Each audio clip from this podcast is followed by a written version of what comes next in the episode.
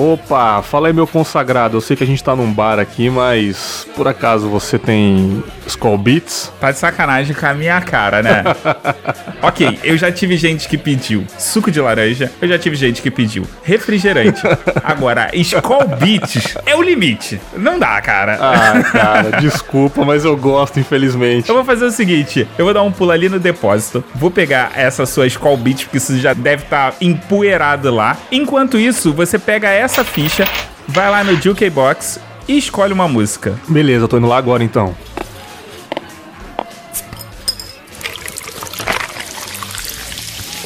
Eu queria agradecer a todo mundo que mandou feedback, seja no site, seja por e-mail ou seja diretamente para mim. E avisar para vocês que a playlist do Bergs está aqui no site. É só você dar um pulo aqui no post e clicar que ele vai ser redirecionado automaticamente pro Spotify.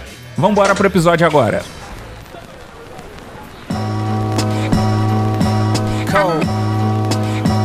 Cold.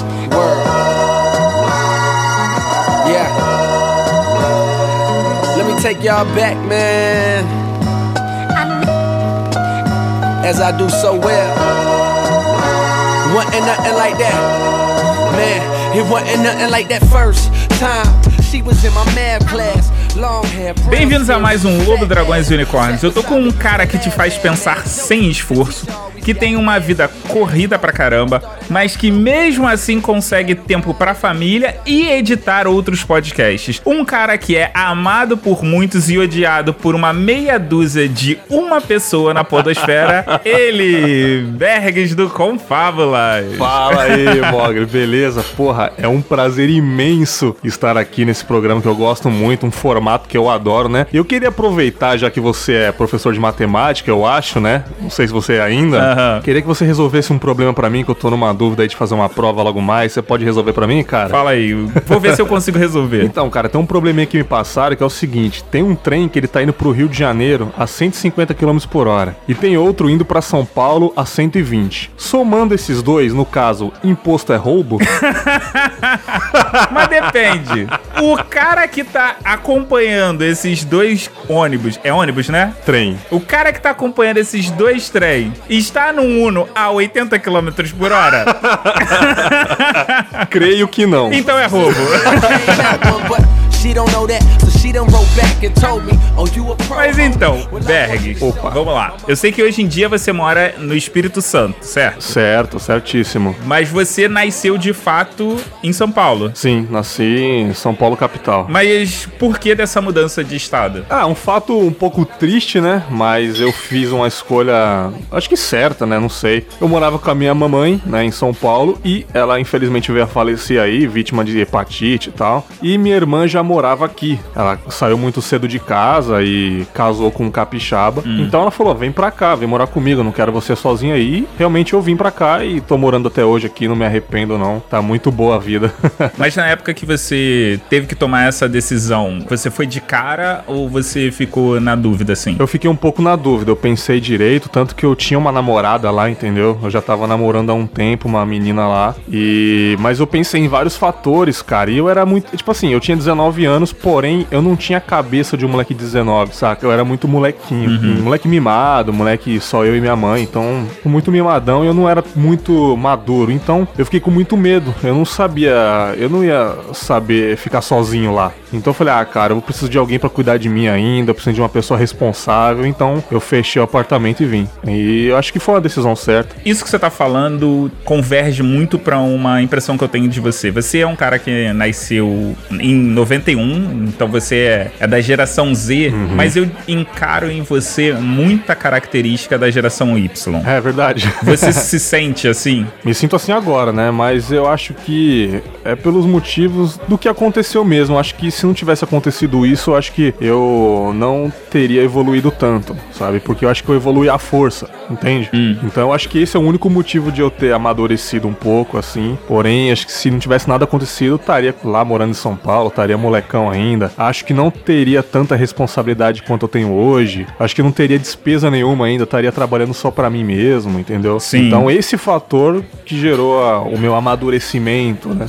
De fato. Cara, eu queria que você falasse um pouco da sua mãe. Cara, minha mãe era uma pessoa muito enérgica, uma pessoa muito brava, né? Ela era muito rigorosa com os estudos, embora ela era muito muito errada, assim, tipo, bebia muito, fumava muito, falava muito palavrão, brigava com os outros. Ela não queria que eu fosse assim. Ela entendia que o que ela estava fazendo não era um bom exemplo para você e, tipo, é, faça o que eu falo, mas não faça o que eu faço. Exatamente. Ela sabia que não tinha como voltar atrás, não tinha como ela se corrigir mais, né? Porque, pô, fumar, ela fumava desde criança. Acho que ela disse que ela começou a fumar com 14 anos porque ela começava a comprar cigarro pro pai dela, né? E, tipo, acende na boca do pai, dá vontade de fumar e começou a fumar. Beber, eu acho que foi consequência também. Hum. Tanto que ela fumava na janela do apartamento, ela não fumava dentro de casa. Ela não queria que eu sentisse o cheiro. Quando dava vontade de fumar, ela ia pra janela, fumava, ficava acho que até três horas em pé na janela pensando na vida dela, coisa que eu nunca perguntei, né? Uhum. Mas eh, minha mãe era muito sofrida, cara, muito sofrida. A mãe sofreu muito na vida antes de mim. Eu sou adotivo, né? Sou filho adotivo. Ela teve dois filhos aí antes de mim. Ela perdeu dois filhos também. É, um era policial, né? E morreu no serviço. E o outro se meteu em confusão também, morreu brigando aí e tal. E ela me adotou, acho que para se sentir, para não se sentir mais sozinha, né? Ah, você foi adotado depois de, dessas tragédias terem acontecido? Sim, eu não conheço os dois irmãos meus, né? Uhum. Eles eram bem, mas acho que se ele estivesse vivo estaria com quase 45 anos, 50 anos, eu acho.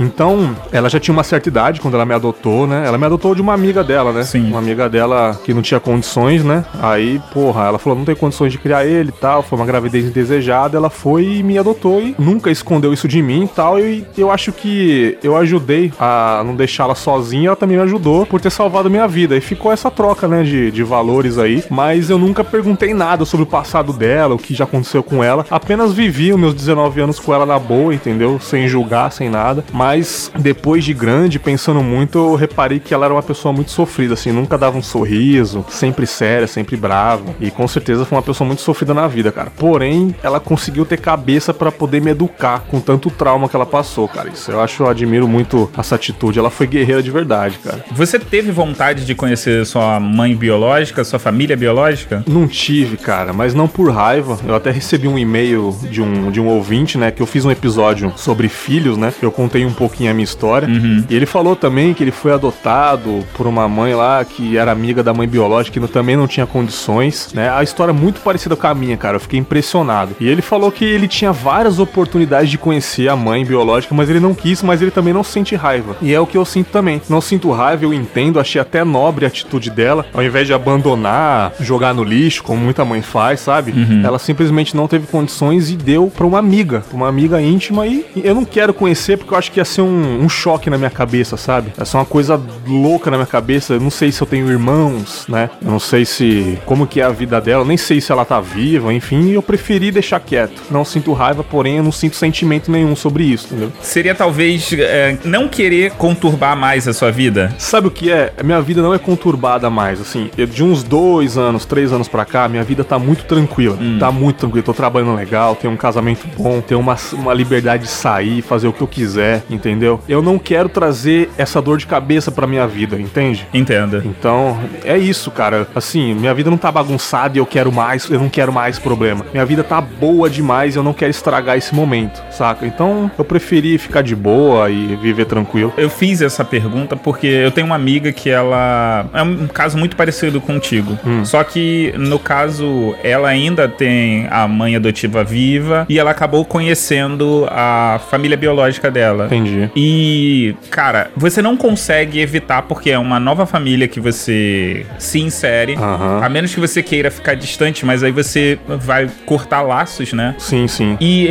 ela conta para mim que os problemas que acontecem lá, ela não consegue esquecer, porque no final das contas é a família dela. Pois é, cara, é foda. Eu tenho um parente na, na família, né? Tios, adotivos, tudo, né? Que eu tinha uma tia que ela faleceu também, uns 5 anos atrás, que ela adotou um, um, um menino, só que ela não contou para ele entendeu? Uhum. Ela foi contar depois de grande e eu acho que ela nem contou por livre espontânea vontade. Aconteceu um fator que ele tava desconfiado, ela confessou, saca? Sim. E foi uma merda na vida dele do caramba, cara. Ele ficou louco, ele ficou puto, ele, eu não sei se ele perdoou ela, não sei muito, né? Eu não tenho muito contato com parentes assim, mas eu sei que foi uma merda na vida do cara, bicho. Descobri depois de casado, sabe? O cara já tinha seus quase 30 anos de idade, Porra. descobri que ele é adotivo. E E, porra, isso eu acho vacilo demais, porque se ela tivesse contado quando ele era moleque, porra, ele trataria normal, é uma atitude muito nobre. Eu fiquei sabendo, acho que com 5, 6 anos de idade, a partir do momento que eu já tinha consciência do mundo, ela foi contando, filho, seguinte, ó, eu não sou sua mamãe de verdade, tem uma amiga minha. E, tipo assim, eu não fui entendendo, eu fui crescendo e fui entendendo e levei na boa, cara. E ela sempre perguntou: você quer conhecer ela? Eu não quero, não quero, tranquilo. Sei o nome dela biológico, eu acho que era Ivonete. Eu vi no exame do pezinho o nome da mãe, sabe? Quando nasce criança assim. Uhum. Eu sei o nome da, da minha mãe biológica, mas assim, tô tranquilão. Eu acho que o errado é você esconder, cara. Acho que para qualquer coisa, né? Não só para isso. Concordo. Em questão de traição, em questão de amizade também, você esconder algum segredo assim, é complicado, cara. Acho que não se deve fazer isso. Tem que jogar o jogo limpo, cara. Mas eu descobri porque que você tá com uma vida boa, tranquila, sem hum, problemas. Claro. Porque você não tem contato com seus parentes. Ah, cara, é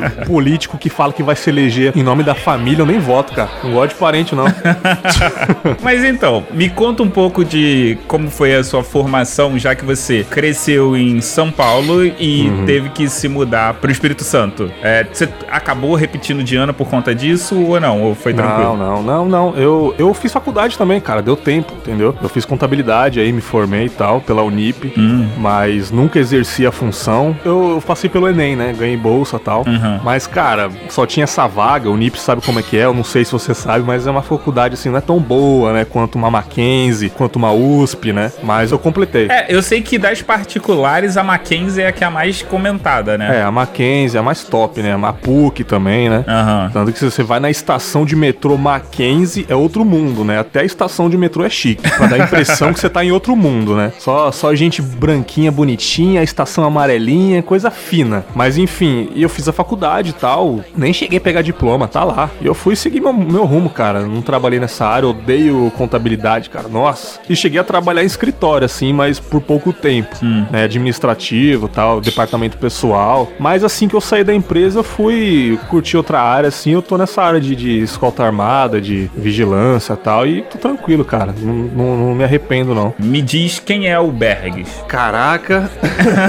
Deixa eu até pegar um, mais um pouquinho de cerveja aqui. Inclusive, estou bebendo num copo que eu ganhei da arroba bebendo, da cafeína. Ganhei dela esse copo aqui, escrito o meu nome no copo ainda. Deixa eu encher mais um pouquinho aqui. Fica um beijo pra cafeína aí. Por falar nisso, eu fiquei sabendo desse encontro podcastal aí que houve trocação de canecas, não foi? É, cara, foi um encontro maravilhoso aí. Eu, eu tava na minha casa aqui, eu fiquei sabendo tal mês que eu ia tirar férias. Eu falei, vou para São Paulo de novo, visitar uns amigos, visitar duas primas que eu gosto muito. E eu falei, tá aí, já que eu vou no showroom novamente gravar, né? Que todo ano eu tô fazendo isso, tô lá em Americana gravando. Eu falei, por que não gravar um Confábulas ao vivo com pessoas que eu é, atualmente estou conversando, né? Direto aí. Falei, cara, vou chamar o Leandro do Ergo e vou chamar a Cafeína, cara. Eles toparam, combinamos lá certinho. Cara, dia 6 de abril estávamos lá gravando e foi incrível, cara. Levei uns presentinhos, ela me deu um presente também. E foi um dia inesquecível, cara. Um dia muito emocionante para mim. Porra, e logo mais estará no feed aí essa gravação. E ficou sensacional, bicho. É, só pro ouvinte ter mais ou menos uma ideia do quão marcante foi esse dia, uhum. foi simplesmente o dia em que a prisão do Lula foi decretada. Foi marcante mesmo. eu vou te confessar uma parada, eu não sei se a cafeína gostaria de eu revelar isso. Sacanagem, não, nada demais não. Ela mora em São Bernardo, né? Uhum. A terra do Lula lá, dos metalúrgicos. E, cara, ela tava nervosíssima, querendo saber o que tava acontecendo, cara. E a gente ia entrar na sala pra começar a gravar. E ela, não, preciso saber o que tá acontecendo, se ele já foi preso, quero ver o pronunciamento. Falei, ah, tá de sacanagem com a minha cara, né? Esquece o Lila aí, cara. Depois você vê na internet, bicho. Ela tava nervosa querendo saber do Lula, cara. Cara, mas esse dia foi uma. Foi histórico, né? Além de ter sido histórico, foi assim, sabe quando existe uma sinergia?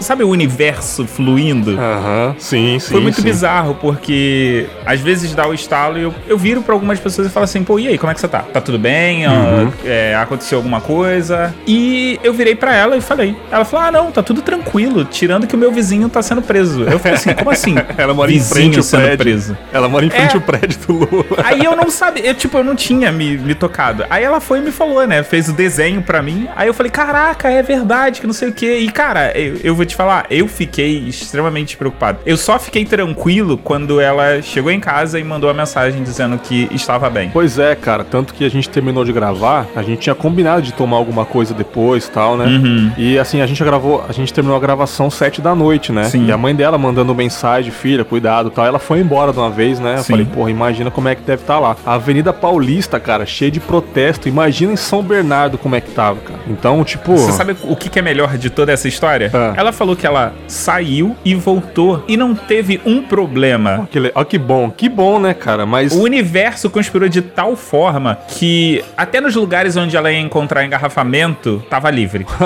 ela chegou antes da gente, inclusive, lá. Sim. Entendeu? Foi, foi muito bacana, assim. Mas de sexta pra sábado, realmente ficou pra história aí. Muita gente protestando e foi um mini caos, assim, cara. Foi, foi complicado. Um mini, ok. Mini caos, mini Eu quero caos. ver um caos de verdade.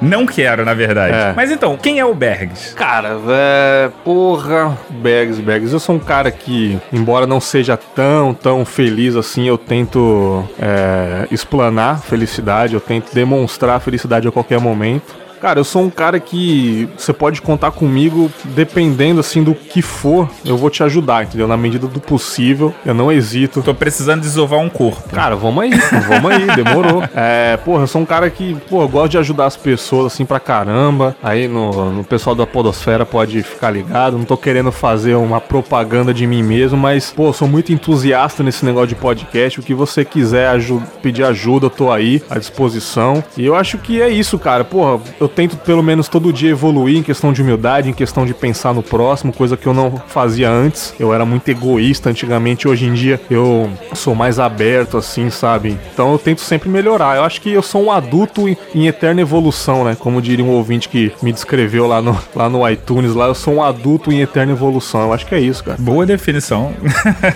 É. E como é que você entrou nessa vida louca de podcast? Então, é, não tem aquela postagem lá de Podcasters BR no Facebook?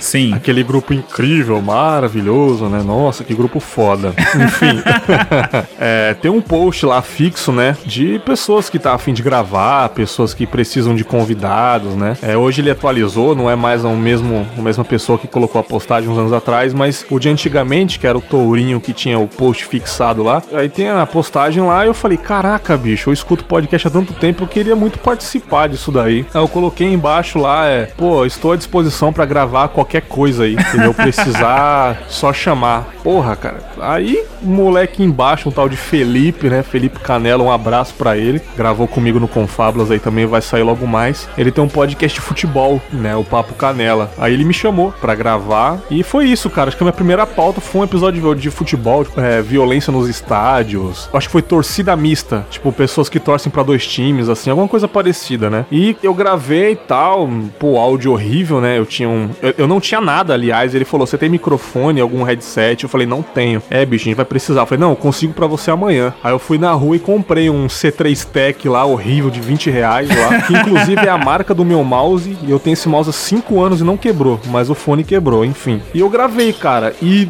porra, na hora, um mês depois, 15 dias depois que saiu o episódio, ele me mandou o link, eu não- né? Eu entrei no site pra ouvir. Eu fiquei apaixonado, cara. Falei, caramba, minha voz tá saindo aqui, eu interagindo com pessoas na internet, cara. Eu falei, porra, que maravilhoso. E aquilo foi uma sensação incrível, cara. Foi uma excitação, sabe? Eu fiquei muito feliz de ter ouvido a minha voz falando sobre algum assunto. E aquilo me despertou vontade de fazer um podcast aí. Aí eu participei com ele depois. Mas tirando o fato de que você ficou entusiasmado por estar ouvindo a sua voz, você gostou de cara da tua voz? Cara, na nesse dia eu gostei porque eu não sabia esse lance de qualidade de áudio, entendeu?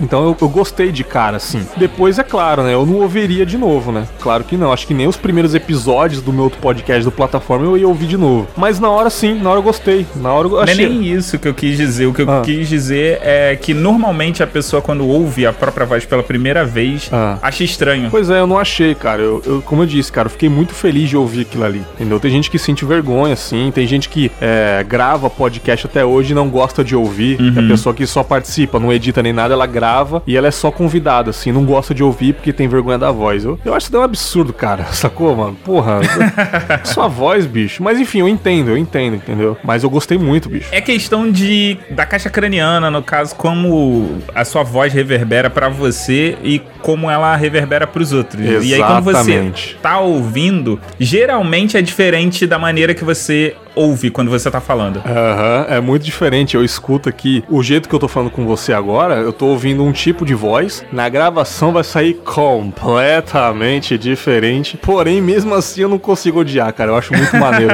não, na verdade, não é odiar. Uhum. Pelo menos eu, eu, acredito que as pessoas não odeiem, a maioria. Elas geralmente acham estranho. É. Eu levei um tempo para poder me acostumar com a minha voz. Ah, é? Hoje em dia eu gravo, eu tô gravando isso aqui ouvindo a minha voz. Ah, eu também. Eu tô monitorando aqui.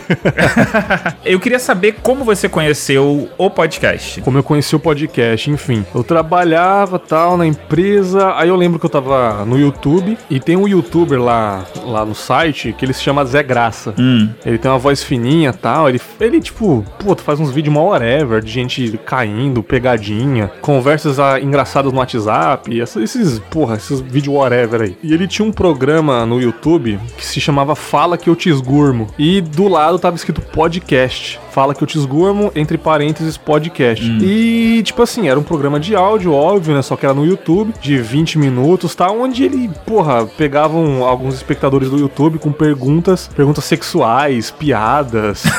e eu achava, tipo assim, ah, Zé Graça, eu tenho dificuldade de fazer aquilo com a minha namorada, não sei o que. Aí ele dava conselhos, mas mó brisa, saca? Sim. E eu gostei tanto daquilo, eu falei, tá aí, mas eu, porra, eu não quero ficar na frente do YouTube olhando pra uma tela preta ou uma tela de um bonequinho assim que não tem vídeo ali, é só o áudio. Eu falei, eu vou baixar essa merda e vou colocar no meu MP4. E vou ouvir deitado na cama na hora do almoço, quando eu chegar, quando eu chegar do trabalho, sei lá. E eu fiz isso, cara, né? Aí sem querer, eu pesquisei podcast no, no Google e apareceu Jovem Nerd, né, cara? Aí, cara, eu descobri outro mundo. Eu falei, caralho, mano, as pessoas fazem isso tal. Depois eu descobri que o que ele tá fazendo não era podcast, né? Que ele soltava no YouTube e colocava podcast. Mas aí eu descobri que podcast é aquele lance chato de feed, bababá, aquela baboseira toda. Mas foi a partir dele, cara. Então eu considero assim que o primeiro podcast que eu ouvi foi do Zé Graça no YouTube, cara. Esse cara tá até hoje no YouTube aí fazendo uns vídeos engraçados aí. Eu já tive esse problema, já tive essa discussão. Hoje em dia eu falo, ah, é podcast. Você fez um áudio, deixou na internet, é podcast. É, cara, eu tenho tanta coisa pra esquentar a cabeça, pra esquentar a cabeça com isso, bicho, pelo amor de Deus. Não, se isso fosse dar dinheiro, é. essa discussão, é. eu até acharia válido, mas não dá dinheiro, então é tudo podcast. Fica elas por elas aí.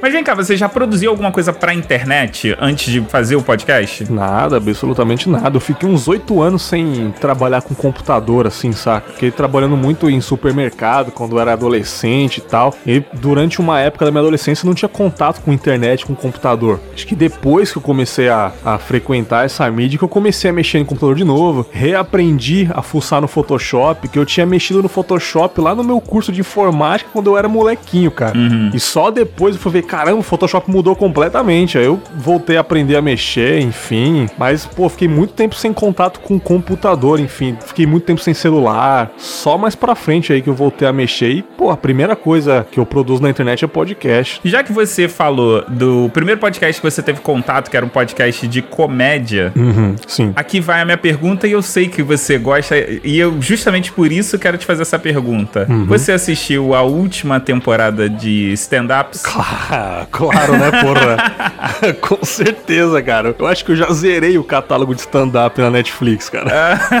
O que, que você achou da segunda temporada? Não gostei tanto. Não gostei tanto. É... Eu prefiro, porra, o solo principal de um comediante do que, tipo, um compilado, sabe? Assim. Hum. Eu acho que fica fraco, cara. Assim, tem o maior respeito. E, tipo, eu não faria aquilo, saca? Os caras são bons, mas eu acho que pegar um solo principal de um comediante eu acho mais engraçado. Igual aquele Def Jam que tem nos Estados Unidos, que, tipo, vários artistas dos anos 80 fazendo piadas e tal. Uhum. Eles fizeram, tipo, um Def Jam Anniversary no, no, no, no, na Netflix lá, comemorando, lembrando os bons tempos de stand-up, cara. Assim, não achei tão legal também. Sim. Mas, pô, tenho o maior respeito, eu consumo. Tudo que é stand-up eu consumo pra ver, vai que eu gosto, né? Mas assim, achei fraco. Minha opinião de leigo eu achei fraco. E o que você achou? uh, quando eu faço uma, uma comparação da primeira pra segunda temporada, eu acho que caiu muito. Demais, né, cara? Demais, assim. É, é, é gritante a diferença. Pois é. A comediante que, porra, fez eu chorar de rir o tempo todo foi a Dina Yazer. Sim, eu não sim, sei falar. sim, sim, sim. É, também não sei não. Que ela é uma negra inglesa e ela tem o melhor bordão que, que diz que o hino dos Estados Unidos tinha que ser America! Fuck Exatamente. Muito bom, cara. É muito foda, cara. Eu gosto disso, que as pessoas falam, ah, é só no Brasil que a gente faz protesto. Porra, nos Estados Unidos o que mais tem é protesto, cara. A galera zoa muito a presidência, zoa muito a república, saca? Sim. E, tipo, o stand-up americano é muito isso, cara. Protesto, protesto racista, protesto contra o sistema. Porra, o Trump foi o motivo do Saturday Night Live voltar pro auge, cara. Uhum. O SNL lá nos Estados Unidos tava muito fraco. Sim, sim. O Trump foi eleito, cara. É tanta piada que a galera faz com ele, cara. Você fica até enjoado de tanta piada. Não, eu tava ouvindo. Eu não sei qual foi o programa que eu tava assistindo. Que o cara fala assim: ok, o Donald Trump é, é um, um, um, péssimo presidente, é, é, foi uma péssima escolha. Mas pra gente que é da comédia, é ótimo! É, é muito material gratuito. Ah. Embora eles não gostem do presidente, mas é o trabalho deles, cara. É o trabalho deles. Então é texto pra comédia, cara. Entendeu? Dave Chappelle, nas suas últimas apresentações na Netflix, é, os últimos shows dele, literalmente os últimos shows, né? Que ele não vai fazer mais, pelo menos ele disse. O que ele falou do Trump, meu amigo, fala, nossa, aquilo foi maravilhoso, foi incrível. Não só ele, quanto outros, né? Outros artistas, principalmente negros, né? Que é a galera que mais odeia o Trump aí. Nossa, é motivo para muita piada, bicho. Não, é aquilo que a gente já conversou. A comédia, pelo menos para mim, ela tem que fazer uma crítica social. Uhum. Não é que seja obrigação, mas eu gosto da comédia quando ela faz essa crítica social. Que ela, tipo, aponta um, erro que a gente comete sempre e a gente ri, mas a gente ri assim, de tipo, porra, isso é errado. Por isso que eu tô rindo disso. Sim, é, é o meu. Como que eu posso dizer, cara? É o meu subgênero favorito da comédia, cara. O, o protesto. Seja até no rap, eu adoro rap de protesto e na comédia não seria diferente, cara. Você ri ao mesmo tempo aplaudir porque você reparou que é verdade, uhum. cara, isso daí, puta, preenche você de várias maneiras, cara. Você ri porque é engraçado, e ao mesmo tempo você ri de orgulho do humorista e ri porque, caramba, é isso mesmo que eu penso, tal. Cara, atinge tantas vertentes, né? E em alguns casos você ri de nervoso, porque você, puta que pariu, cometa essa merda. Sim, cara, sim, sim. Tem uma piada do Chris Rock que ele contou no Tambourine, no último show dele. A galera falou que é fraco o show do Chris Rock esse último. Que isso? Puta, para, cara. É porque a galera fala, ai, é o mais do mesmo. Porra, é o Chris Rock, é o estilo dele, pô. Você quer que ele muda totalmente, cara? Não é assim, porra. Cara, não, eu, eu achei o retorno dele triunfante. Porra, maravilhoso, cara. Tipo, eu tava com medo de ser fraco. Pô, foi igual aos outros, assim. Uhum. Não foi melhor e não foi pior. Ele se manteve. Por um cara se manter na comédia, por um cara fazer vários solos e se manter, é muito difícil. Claro que ele é negro e as piadas dele, por 90% sobre racismo, né? Sim. E ele, ele falou lá, ah, dizem que jovens negros são uma espécie em extinção. Eu não sei muito bem o que ele quis dizer com isso, mas ele falou assim, eu acho que é mentira. É muita mentira, porque espécie em extinção tem proteção do governo. Aí eu, caralho, mano. É a galera aplaudindo pra caralho. E, tipo, o público quase 100% negro na plateia, né, cara? Sim, sim. É foda, mas eu acho maravilhoso, cara. O protesto, crítica social, é lindo, cara. Vamos lá. Stand-up brasileiro ou americano? Americano. Por quê? Ah, por, por isso, cara. E também pelo motivo de que, assim, gosto muito do brasileiro. Como eu disse, não teria coragem de fazer e eu não tenho talento para isso. Porém, o americano, eles já estão há quase 40 anos fazendo isso, cara. Entendeu? O stand-up brasileiro tem apenas 15, 16 anos. O Rafinha Bastos, que é um dos mais velhos, completou 15 anos de carreira agora. Então a gente tem muito que evoluir ainda. O stand-up americano tem documentários que é desde os anos 50, cara. Uhum. E o stand-up americano é, são histórias. O cara vai contando a história, não é aquela piada de 10 em 10 segundos, sabe? Isso. Ele vai contando uma história, vai contando uma história. Às vezes tem uma piada no meio, você dá uma risadinha, mas ele continua contando, contando, e lá no final ele mete a piada, cara. E você ri, porque é muito engraçado. Às vezes, se for de protesto, você ri mais ainda, mas você também ri e fica satisfeito porque você ouviu uma bela história também no meio do caminho. Sim. Por isso que eu acho um americano muito mais completo, cara. Muito mais completo. Acho que que o brasileiro vai evoluir muito ainda. Tem, porra, tenho muita esperança que essa galera que tá chegando aí, que tem uns 5 anos de stand-up, vai evoluir demais, cara, também. Eu concordo com você. Eu acho uhum. que o stand-up americano, ele é melhor do que o brasileiro. Só tem um humorista hoje em dia que eu gosto do stand-up, mas ainda precisa de um pequeno acertinho para poder ficar perfeito, assim, no, no padrão americano, uhum. pra, ao meu ver, que é o Rafael Portugal. Nossa, cara, é um dos meus favoritos esse cara, bicho. Então, o que acontece? O Rafael Portugal, ele entendeu que o show todo é uma história. O teu stand-up, se ele vai ter uma hora, então é uma hora inteira de história. Exatamente, cara. Ele fala muito do Rio de Janeiro. Eu amo esse cara. Ele falando da correria dele de pegar trem. Ele contando essa história de que como é difícil pegar trem no, no, no Rio de Janeiro. Sim. Você não precisa fazer nada, você fica parado e a galera te empurra pra dentro do trem.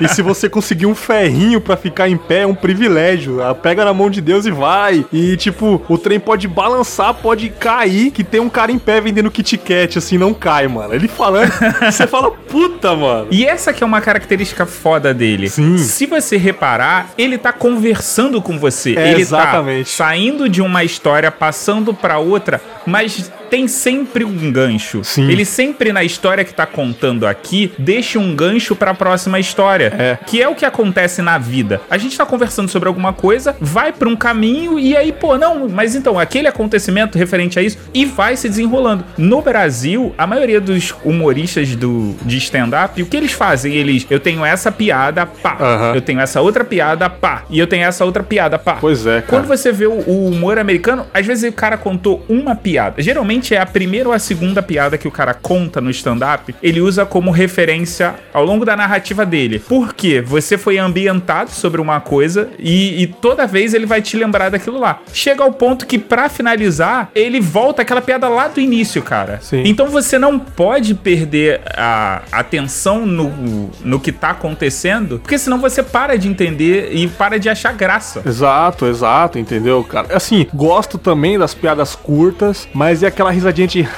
sabe? É, eu sei lá, eu não, eu não gosto de sketch. Eu, Mogli, não gosto de sketch. Ah, eu enjoei, eu enjoei de sketch, assim. O stand-up americano, eu não racho o bico de rir. Na verdade, pra eu dar muita risada é difícil, né? Claro, todo mundo, né? Vamos lá. Mas... Minha pergunta antes de você continuar. Uhum. Você tem muita referência americana ou tem pouca? Cara, hoje em dia eu tenho bem mais, assim.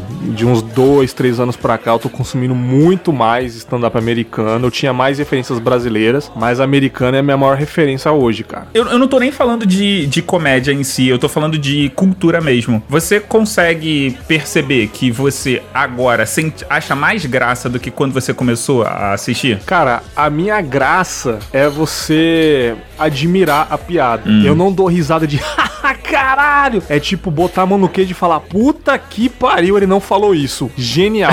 Essa é a minha graça. Eu acho graça assim. Esse é meu modo de admirar a piada. Eu não gargalho pra caramba, entendeu? É muito difícil eu gargalhar, uhum. mas a minha piada é admiração. Eu aplaudi enquanto eu tô no computador sentado aqui, eu aplaudo junto com a plateia. Sim. Essa é a minha risada para eles, entendeu? Não, eu te fiz essa pergunta porque hum. quando eu entendo o contexto americano da piada, eu rio muito mais do que quando eu entendo a tradução. Ah, sim, não. Algumas eu dou muita risada, cara. Que nem o Bill Burr ele falando de, de brancos racistas, que você não pode esperar muito de um velho de 80 anos dele não ser racista. Claro que ele vai ser, pô. Ele aprendeu isso na infância dele. Ele aprendeu quando ele era criança, o Bill Burr fazendo um pai redneck grandão, racista, ensinando o filho a falar o alfabeto. A, B, C, D, E. Ei, ei, e você, seu preto? O que, que você tá fazendo na minha, na, minha, na minha cerca? Sai da minha, sai da minha propriedade. Sai, eu vou te dar um tiro, seu negro, seu macaco. J, K, S, é, continuando fazer o alfabeto, tá ligado? Tipo assim, você é criança ouvindo isso. E quando ele fez isso no, no palco, mano, eu, eu, chorei de rir, velho. Eu chorei de rir, entendeu? Isso uhum. que eu uhum. acho foda pra caralho no humor americano, velho. Mas então, vamos voltar aqui que a gente divagou demais. Uhum. Quais foram as suas influências na vida, cara? Porra, na vida, bicho. Ah, cara, minha mãe, claro, né? Uh, admiro muito a, uh, o espírito guerreiro dela, né? né? Que ela, ela se divorciou do marido dela e me pegou, colocou na mochilinha e foi morar sozinha. Comprou um apartamento lá é, e, e me criou. Então, tipo assim, muito batalhadora, entendeu? Eu admiro muito ela. É, minhas influências também na música, admiro muito Rashid, que é um MC que traz muita mensagem boa e é um cara que ele já tá há muito tempo no, no cenário do rap, porém ele não segue a modinha. Isso eu acho muito bom. Ele é um cara que, por exemplo, ele não fala palavrão na música dele. Ele não fala uma palavra de baixo calão. Hum. Só traz rap de mensagem. Você pensa que o cara é até evangélico, sei lá se ele é, mas ele não fala um palavrão e só traz mensagem boa, mensagem de paz. Assim, você tá na deprê, você ouve Rashid, você fica top. Primeira vez que eu falo top no, no episódio aí, tô até orgulhoso de mim. Falei uma vez só. Tanto que ele é uma das influências para eu fazer o Confábulas, né? Uhum. Tanto as letras dele quanto a palavra confabular que veio de uma música dele, né? Que eu tirei de uma música e coloquei no, no podcast. E assim, o rap me influencia muito também, o, todo o rap em geral, assim, me influencia muito na vida. É, eu sempre digo assim, sem o rap, eu não seria a pessoa que eu sou hoje, cara. Eu estaria perdidão no mundo aí. E graças às mensagens do rap aí, que a galera tem muito preconceito que rap é coisa de favelado tal, né? Como se favelado fosse uma coisa ruim, né? É, graças ao rap que eu sou uma pessoa muito melhor e sou uma pessoa de bem hoje, que, porra, não, não, não faço nada de errado, só vou trampar e vou gravar um podcast em paz aí e, e não perco tanta paciência, não perco paciência à toa, assim. Então minha referência maior na vida é o rap, cara. Eu ia perguntar, no podcast você tem mais referências além do além do que você falou? Cara, agora é difícil de pensar, assim, mais referências, mais referências. Eu acho que acho que não, cara. Eu acho que o rap é o, é o, é, a, é o meu bem maior, assim mesmo, cara. É o que eu. É a minha filosofia de vida, é o rap mesmo, assim. Eu posso ter outras, mas eu não me lembro agora. Eu acho que sempre o rap vem na minha cabeça, entendeu? Uhum. Quando alguém fala o que você gosta, o que você curte, o que você gosta de fazer, qual é a sua referência, sempre vem um rap. Então. Qual o seu esporte favorito? Rap. Qual o seu time favorito? Rap. Eu adoro dançar rap. Qual a sua cor favorita? Rap. É, a cor, é o preto, o preto do rap e tal. Uh, então, cara, eu, estamos chegando ao final, né? Estamos ah. nos encaminhando para o final. E eu vou te pedir um episódio do Confábulas para você indicar. Pode ser o Confábulas, pode ser o Reflexões. Bom, cara, é. Porra, então, claro que eu vou indicar o episódio que foi um, um divisor de águas aí na minha vida. Foi uma coisa que me emocionou muito depois que eu cheguei em casa, parei para pensar e falei: caralho, hoje o dia foi louco que foi a gravação no estúdio lá, né, em São Paulo, com a Cafeína e com o Leandro Pereira, que a gente falou sobre preocupações do futuro, o que a gente pensa que vai acontecer com a gente, os nossos medos do que pode acontecer é, em questão de velhice, questão de doença, o futuro do nosso país, em, em várias vertentes do futuro aí, né, medo de deixar alguém para trás, enfim. Foi um papo de, porra, de quase uma hora, foi incrível e, tipo, depois que eu saí de lá e cheguei em casa, eu chorei de verdade, assim, de ter falado, caramba, eu planejei uma coisa do futuro, né? Planejei ir a São Paulo gravar e estou aqui gravando com vocês e é um dos melhores dias da minha vida. Então eu indico esse episódio aí, com reflexões, preocupações com o futuro, cara. Fica a indicação, link no post. Agora eu quero que você indique qualquer podcast da vida. qualquer podcast da vida. Bom, eu vou indicar então o podcast do Maurício Meirelles. É, ele já fez bastante episódio aí e é um dos podcasts que eu me inspirei a fazer o Confábulo assim. É um cara que não tem muito pudor para gravar, ele liga o iPhone dele e sai falando. Ele fala muito sobre a vida dele, fala muito o que ele acha sobre a humanidade e tal. Não é, não é um podcast de comédia, é um podcast sobre a comédia. Ele fala muito das frustrações dele no palco, os medos dele, quando ele tem medo de falar sobre uma piada, se ele fica com o pé atrás. Ele é muito verdadeiro no podcast dele, dá pra sentir a verdade. De lá saem alguns textos de stand-up que ele faz depois de alguns dias no YouTube. Você fica sabendo primeiro lá. Hum. Ele conversa com a mulher dele, o filho dele nasceu recentemente, ele fala fala sobre como é ser pai e, tipo, como ele tem vontade de sair pra ir no Detran pagar conta, que ele não aguenta mais ficar em casa cuidando da criança. ele é muito sincero, cara. Conversa dentro do carro. Sim. O primeiro show dele, como é que foi, se ele ficou bravo. Então, tipo assim, Maurício Meirelles Podcast é um podcast que eu escuto sempre que sai, imediatamente. E fica aí a indicação pros ouvintes do Lobo, Dragões e Unicórnios. Cara, eu vou fazer o seguinte eu vou adicionar agora esse podcast no meu feed. Ah. Porque você é a segunda pessoa hoje que me fala desse podcast. É, é muito bom, cara. É muito bom esse podcast, cara. Tem um conceito dele falando sobre por que, que o Brasil não vai pra frente que eu, achei, que eu achei genial. Assim, posso não concordar, mas é genial o pensamento dele. Que ele falando que a gente para muito para festejar. A gente para muito. Tem festa de final de ano, depois vem carnaval, principalmente esse ano Copa do Mundo, eleições também vai parar de novo, a galera vai deixar de trabalhar para acompanhar. E ele comparou com o Japão, que no Japão, tipo, cai um buraco, cai uma ponte, no dia seguinte já tá construída. Porque o japonês ele não é feliz, mano, ele só trabalha. Não querendo dizer que a gente é mais foda ou a gente é pior, mas ele só comparou que ou você tem disciplina ou você tem alegria. Você não pode ser muito feliz, não pode ser muito festeiro, senão sua vida não vai para frente. Você tem que ser bravo mesmo, ter disciplina na vida para as coisas andar, cara. Ele comparou esses dois países eu falei, puta, mano, maravilhoso. É maravilhoso. Isso é isso que eu gosto no podcast dele, sabe? Cara, eu vou te falar uma coisa. O Luciano Pires me fez acordar pra vida uma vez. É. Ele falando disso, que, que ele já bate nessa tecla há muito tempo atrás. E eu desde então venho agindo assim, né? Igual aquela coisa que, ah, não, o Brasil só começa depois de fevereiro, depois do carnaval. assim, muitas coisas na minha vida eu consegui fazer porque eu parei com esse negócio de, ah, não, porra, quando é que vai ser o próximo feriado? Quando é que vai ser. Cara, hoje em dia, eu não sei quando é o próximo o feriado. Na maioria das vezes eu acabo é, descobrindo que eu estou num feriado. Ah, Ou sim. alguém fala, ah, tal dia vai ser um feriado. Porque é, eu decidi focar mais no trabalho e aproveitar as consequências disso. E qual foram as consequências? Eu acabei me aperfeiçoando no meu trabalho, eu acabei tendo mais tempo para fazer as coisas. Não, sim, sim, sim, cara. Isso faz total sentido. A gente não pode ficar o tempo todo festejando, tanto que perde a graça uma hora. Sim. Você ficar felizão toda hora, uma hora vai bater a deprê, entendeu? E, cara, você também não pode ficar 100% putaço. Você tem que equilibrar as duas coisas, entendeu? Mas uma coisa que eu tive uma conversa com o Leandro quando a gente tava lá na Vida Paulista dando um rolê é que a gente não pode nunca de deixar de ter aquele friozinho na barriga na hora de fazer alguma coisa. Ter aquela borboleta na barriga, aquela ansiedade. Ai meu Deus, como é que vai ser? Uhum. Porque acho que o sentido da vida é isso, cara. Você não pode nunca deixar de ser empolgado, assim, sabe? Concordo. Eu acho que isso é o principal, cara. Tem a galera que fala, ah, não, não, você tem que levar mais na boa, não é assim, ah, isso daí é só uma besteira. Não, cara, não é não, cara. É bom você ter esse sentimento, assim, porque isso, isso que te mantém vivo, sabe? Só que você não pode sempre ficar felizão, festejando, que sua vida não vai pra frente também. Tem um efeito colateral quando você deixa de ser essa pessoa empolgadona pra festa. Ah. Você acaba sendo muito criticado, você é visto como uma pessoa que não gosta de curtir feriados ou não gosta de festejar. Eu tenho uma opinião complicada quanto a isso. Eu penso assim, hum. a maioria das pessoas tá na porcaria de um trabalho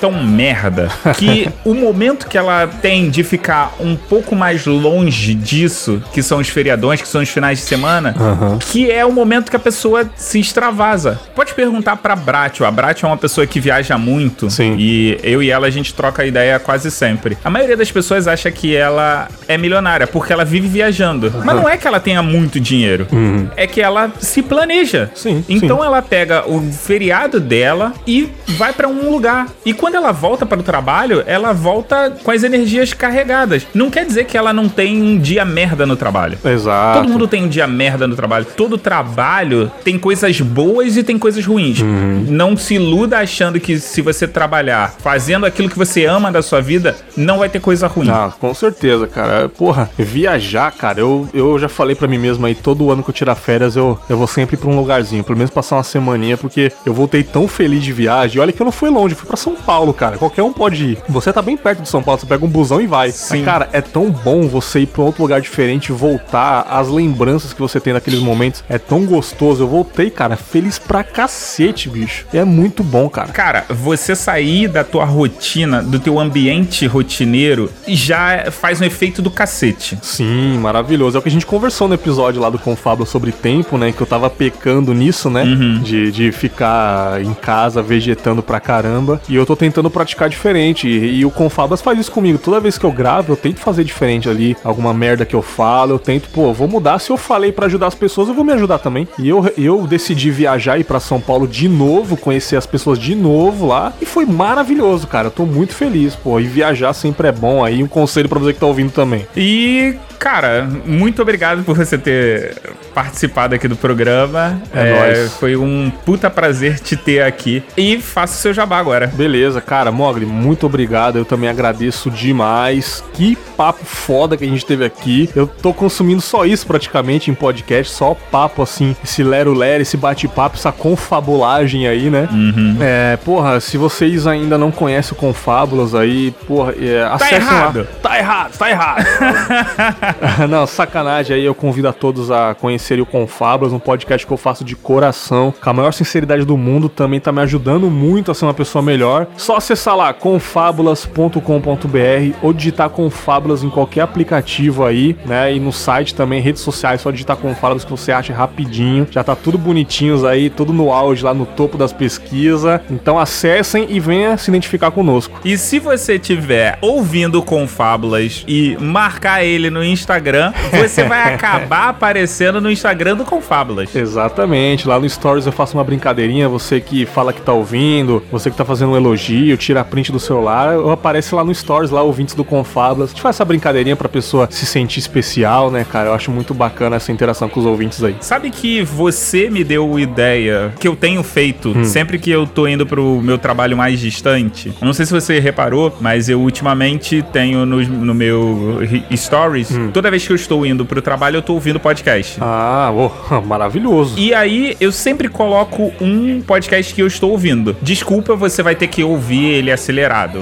Mas é aquela, aquela vontade, assim, de tipo, primeiro, eu tô fazendo o possível que eu posso fazer pra poder divulgar alguém que eu gosto de consumir. Sim. E a pessoa tá vendo que eu tô consumindo, assim. É tipo, como eu não consigo parar pra dar um feedback pra pessoa, eu acho que pelo menos eu dizer, ouça ah, o Confábulas, Aham. ouça o PQPcast, ouça o Mileniados. É uma forma de, porra, dizer assim, teu trabalho é maneiro. Sim, sim, os caras fazem isso comigo, tirar foto do, do painel do carro que tá ouvindo com fábulas. Pô, fico felizão. Imagina a pessoa indo trabalhar, tendo eu de companhia, cara. Pelo menos alguma coisa tem que fazer, pô. Tira o print ali e coloca no stories, ó. Mais um ouvinte aí, marco ele pra ele se sentir feliz também, que eu dei uma atenção pra ele. Essa troca é muito bacana, cara. Muito boa mesmo. Só teve um dia que eu não fiz isso, que foi um dia que eu tava muito elétrico e quando eu tô elétrico demais, podcast não resolve a minha vida.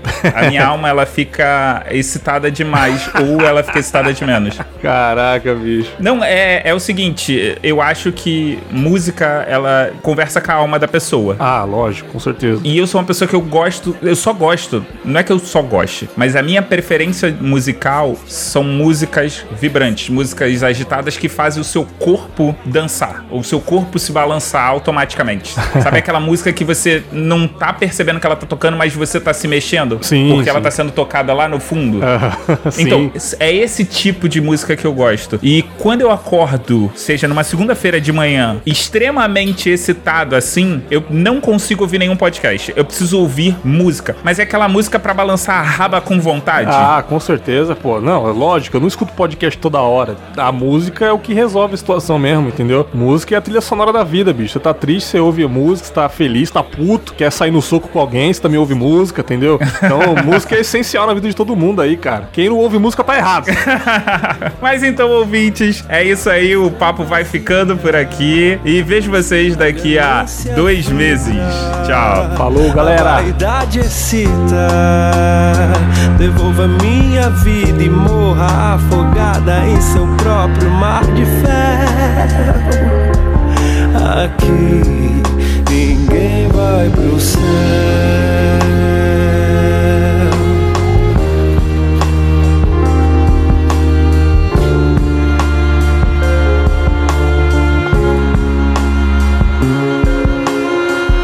Não precisa morrer pra ver Deus, não precisa sofrer pra saber o que é melhor pra você.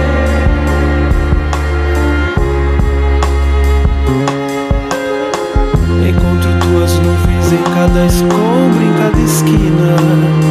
Me dê um gole de vida. Não precisa morrer pra ver Deus.